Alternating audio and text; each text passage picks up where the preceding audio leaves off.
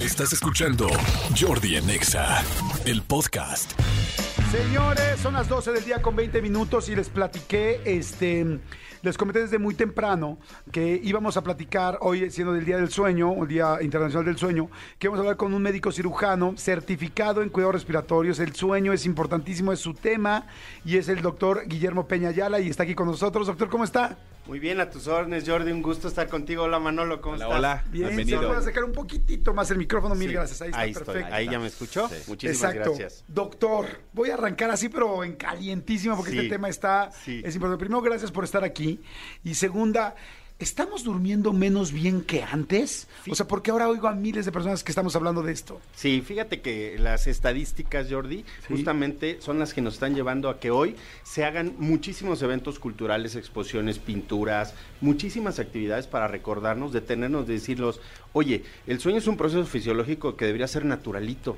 Pero cada vez dormimos menos. La media en México dice que dormimos menos de seis horas.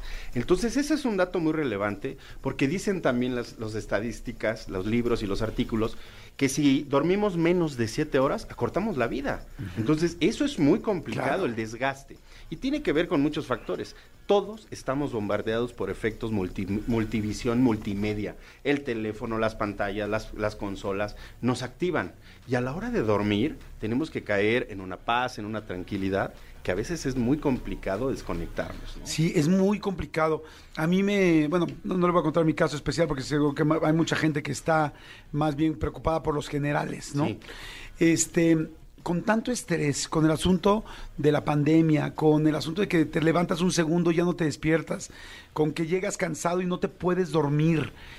¿Qué hay que empezar a hacer? ¿Qué sería el primer paso? Fíjate eh, que tenemos que retomar principios muy sencillos que son la higiene del sueño, ¿no? Predisponernos, disponernos, llevarnos a una tranquilidad, a una calma, para poder ir bajándole a los decibeles, ¿no? tú, tú te bajas de un avión, te metes a un hotel, llegas y vas súper eh, atareado. La gente se viene de- se baja de un camión, se sube del metro y vamos todos así extensos, ¿no? Hay que llegar a tranquilizarnos, a buscar una habitación que tenga las condiciones para descansar, ¿no? Porque hay muchos trastornos del sueño y me gustaría comentarte de algunos de los más importantes. Sí, por favor. Fíjate que los más comunes son tres, los vamos a definir así. Pero hoy el que creo que nos debe de abarcar es el mayor, el, el de mayor frecuencia, que se llama síndrome de apnea obstructiva del sueño. Apnea obstructiva. Del sueño, es el SAOS. Fíjate que esta patología, Jordi, tiene una característica muy importante. Y voy a retar a Manolo directamente. Manolo, ¿cuánto aguanta sin respirar? Si ahorita hiciéramos un ejercicio, una encuesta rápida, ¿cuánto? ¿En segundos, minutos? Yo creo que al- un minuto máximo. Máximo. Máximo. Jordi, hay gente que dormida hace periodos de apnea hasta de dos minutos. Casi lo que dura una canción sin respirar. ¡Guau! Fíjate lo que te estoy diciendo, ¿eh? Apenas supe que te, entre- eh, te hipnotizaron Sí. y entraste a un ejercicio de respiración. Sí. Hubo un momento en el de la respiración que te sentiste mareado, que te sentiste... Completamente. ¿Estás de acuerdo?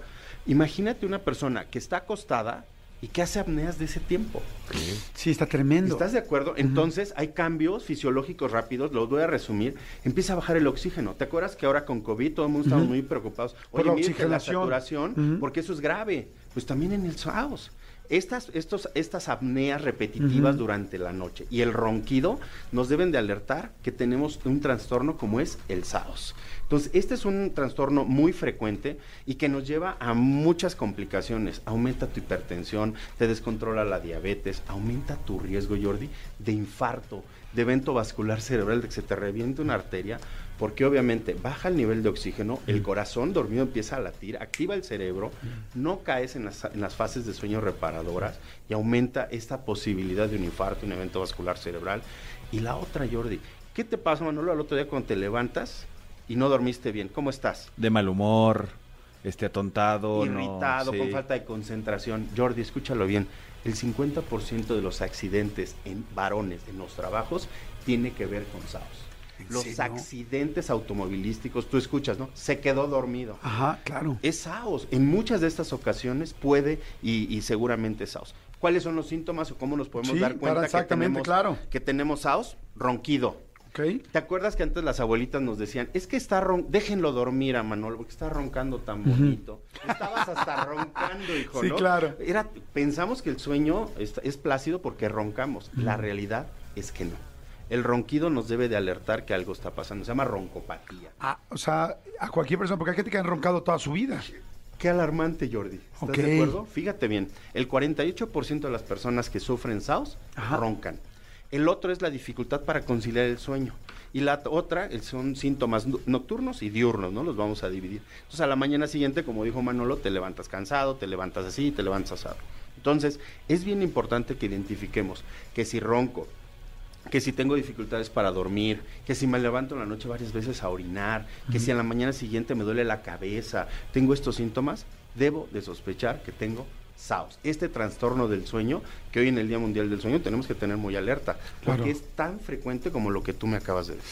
Hoy, por ejemplo, doctor, hay mucha gente que nos despertamos en la noche un segundo y dices, no, no quiero ir a hacer, el- no, no quiero ir al baño, no quiero ir al baño, porque de repente un minuto ya te despiertas y tu cabeza no para, y no para, y no te puedes dormir. Así es. Este, ¿qué podríamos hacer para evitar esas despertadas o para poderte dormir? Fíjate que es importante lo que mencionas porque el insomnio es otra de las patologías, otro de los trastornos del sueño. Dijimos que había varios, ¿no? Pero estos dos son los principales. El insomnio, esta incapacidad, fíjate bien, de conciliar el sueño o esto de dormir poco o la otra de despertarte antes de lo que deberíamos. Si recordamos la definición de sueño, es esta capacidad que tiene el cuerpo como de entrar en slow motion, de relajarse para recuperar las energías del día, ¿estás de acuerdo? Claro. Y entonces el, el cuerpo sabe dos, sueño o vigilia, despierto o dormido.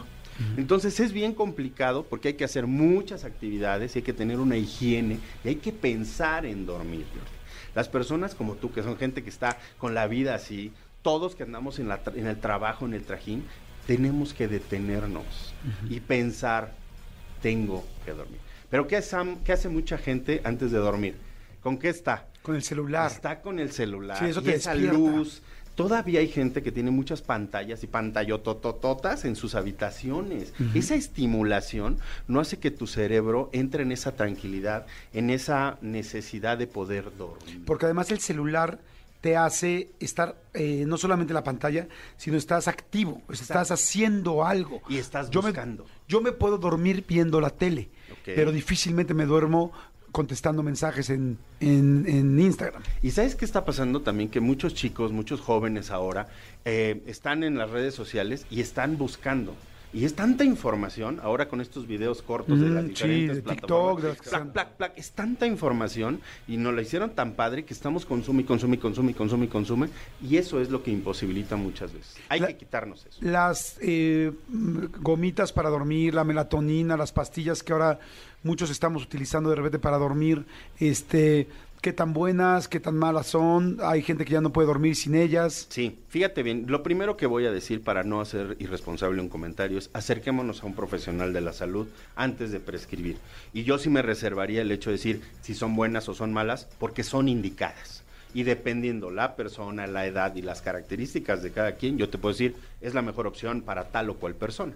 Pero también tenemos que recordar, por ejemplo, que hay pruebas, hay, hay pruebas diagnósticas que nos permiten identificar estos trastornos del sueño. Y regresando al SAOS, porque es la patología que todo el mundo está de moda, porque ahorita ya te definí ronquidos, Sí. obesidad, hipertensión, diabetes. Y tú sabes que en México de eso tenemos a rabiar, ¿no? Sí. Entonces, ¿qué tenemos que hacer? Yo ya identifiqué que ronco, que estoy gordito, que soy hipertenso, que me levanto de malas. Ojo, que esto está afectando hasta mi función de, de líbido, te lo, lo comentábamos. Hay gente que por SAOS, porque tiene afectaciones en los vasos, pierde líbido. Entonces, durmiendo y recuperando esa posibilidad de dormir, por ejemplo, por SAOS, puedes recuperar hasta tu este, La elección y todo. la erección. Claro. Oye, y te consumas en el, ac- en el arte amatoria, ¿no? Entonces, es bien importante que hagamos un diagnóstico. Acércate a tu médico, te va a hacer un cuestionario, una historia clínica y te va a sugerir una poligrafía. Es este estudio que en las noches te ponemos una bandita, súper chiquita, un dedal con un oxímetro y unas puntitas nasales. ¿Y qué vamos a identificar? Si haces apneas o no. ¿Y cuánto duran estas apneas? Porque lo grave eh, o lo, lo complicado es que hagamos apneas que duren mucho. Tú y yo, si vamos a suponer que no tenemos diagnóstico de SAOS, Ujú. tú haces apneas, Jordi. ¿Así? Todos hacemos apneas. Ok. Es más, la definición dice, el SAOS es la alteración o el número alterado de apneas. Ok. Entonces aumentan. Entonces, todos tenemos, pero todos una cosa tenemos, son Pero hay que definir qué es normal. normal es hasta 5 en una hora. Escúchalo bien, Manolo. Apneas 30, 40, No, bueno. 50 en una hora Y como te lo dije, que duren tanto, entonces el cerebro y el organismo está batallando. Entonces hay que diagnosticarlo, hay que hacer una poligrafía, en casos más específicos una polisomnografía para poder identificar a estos pacientes. ¿Y qué vamos a hacer? ¿Qué hay que hacer? Exacto, Y- ¿cómo lo y resolvemos? ajá, ¿Y cómo vamos a resolverlo? Pues hay que poner un tratamiento. Ok. Fíjate que traigo aquí, oye, casualmente, un equipo que es el con el cual el paciente puede acercarse a la recuperación. Ok. Es un equipo que genera una presión positiva, le ponemos una mascarilla al paciente, súper cómoda de gel y bien rica, con la cual el paciente hacemos una férula, le pasamos aire. Porque acuérdate que el problema es que la faringe se colapsa. Porque estamos muy gorditos, porque bajamos muy rápido de peso, o simplemente por esta condición que se pierde el tono a la hora de dormir. Le ponemos esta presión positiva y en ese momento el paciente deja de roncar, cae en fases profundas de sueño, Ah, está fantástico. recupera y en siete días te vuelves otra vez el león que eras, ¿no? Y no que te digan que eres un león en la cama porque estás roncando. Nada más por el ronquido. No, no es por el ronquido, ¿no? Y estas, eh, por ejemplo, este tratamiento de poner esto, ¿es algo que se pueda comprar en cualquier lugar o es Sí. algo que se tenga que ir eh, con un médico como en Sí, tu caso? lo importante justamente siempre lo decimos es que nos acerquemos a un profesional de la salud, ¿no? Acércate a tu médico, pide la información acerca del SAOS y decirle, oiga, doctor, yo ronco, yo, este, eh, mi esposa me dice, y fíjate que quiero caer nada más en este comentario, ¿sabes quién hace el diagnóstico de la, del SAOS? Eso iba a preguntar, ¿a qué médico voy? No, vete antes. ¿Sabes quién hace el diagnóstico? ¿Quién? La pareja, el compañero de ah, habitación. claro, por supuesto. ¿Sabes qué me de- decía un paciente? Dice, doctor, dice, mi esposo me angustia en la noche. Yo porque llega tarde, porque llega borracho. No, dice, porque empieza a roncar y de repente, después del ronquido, una apnea. Y deja de, deja de respirar y me alarma, dice, porque no me preocupa que ronque, me pongo unos tapones y puedo dormir. Pero deja de respirar. Sí. Y deja de respirar durante periodos muy largos y cada vez más largos. Entonces tu pareja te dice, evidentemente tienes un problema, Sí. ¿y con qué, a qué doctor vas para que te pueda recomendar De- deja- estas soluciones? Déjame te digo que desde un médico general ya puede hacer una detección. Ok. Los médicos generales pueden detectar y diagnosticar diabetes, hipertensión. Si él encuentra una complicación mayor, bueno, pues ya puede ser un internista, un neumólogo, un psiquiatra. Esta, esta patología, un- esta patología la puede interaccionar, es de atención multidisciplinaria. Fíjate que hasta los odontólogos, los otorrinolaringólogos están haciendo mucha incidencia y abordaje del SAO. Sí, porque yo pensaría inmediatamente en un neumólogo Sí. o en un otorrino, ¿no? Porque Sí. digo, pues tiene que ver con la parte respiratoria. Pero la verdad es que cada vez hay más certificaciones, más diplomados, para que los médicos de primer contacto puedan tener y hacer este diagnóstico. Pero sin embargo, un internista, un neumólogo, psiquiatras, mucha gente tiene que interactuar para este tratamiento. Padrísimo, doctor. Pues muchas gracias, la verdad, muy interesante. ¿Tiene alguna página, algunas redes o algo donde la gente pueda tener más información? Porque me parece muy interesante. Jordi, fíjate que me gustaría acercar a la gente al diagnóstico. ¿Te parece bien si regalamos evaluaciones gratuitas para que la gente Claro. pueda tener estas evaluaciones? Sí. Son una historia clínica, unos cuestionarios en los cuales Claro. ellos pueden identificar el factor de padecer esta enfermedad que es el SAOS. Y que Claro. creo que en su momento puede ser importante. Entonces, ¿te parece? Lo ponemos eh, eh, en, en las redes sociales que vamos a comentar ahorita. Ujú. Hay un posteo del Día Mundial del Sueño y que ahí nos pongan. Padrísimo. Yo soy roncador, este Día Mundial del Sueño, algo así, ¿no? O a mí me interesa la valoración y ahí en ese momento. Mi consultorio o yo doy mi descarga clínica en Tlalpan, 4655, Colonia Torría y Hoguera, allá por la zona de hospitales, en la zona sur.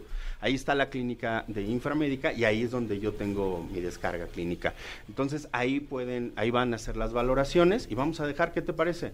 Tú me dices 20, Sí, sí, 50 está o de aquí hasta que termine el programa, Ajá. que se metan a la página de Inframédica MX en Facebook. y ahí- Inframédica. Inframédica MX, y ahí está un posteo del Día Mundial del Sueño. Y vamos a regalar todas las valoraciones que se logren acumular.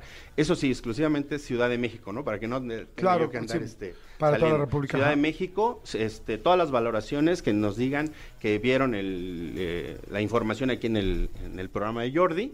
Y pues adelante, vamos a- Padrísimo, a, a doctor. recuperar el dormir. Me parece muy bien. Muchas gracias, muchas gracias. Y Muchísimas pues nomás un día como hoy, importantísimo Día Internacional del Sueño. Escúchanos en vivo de lunes a viernes a las 10 de la mañana en Exa FM 104.9.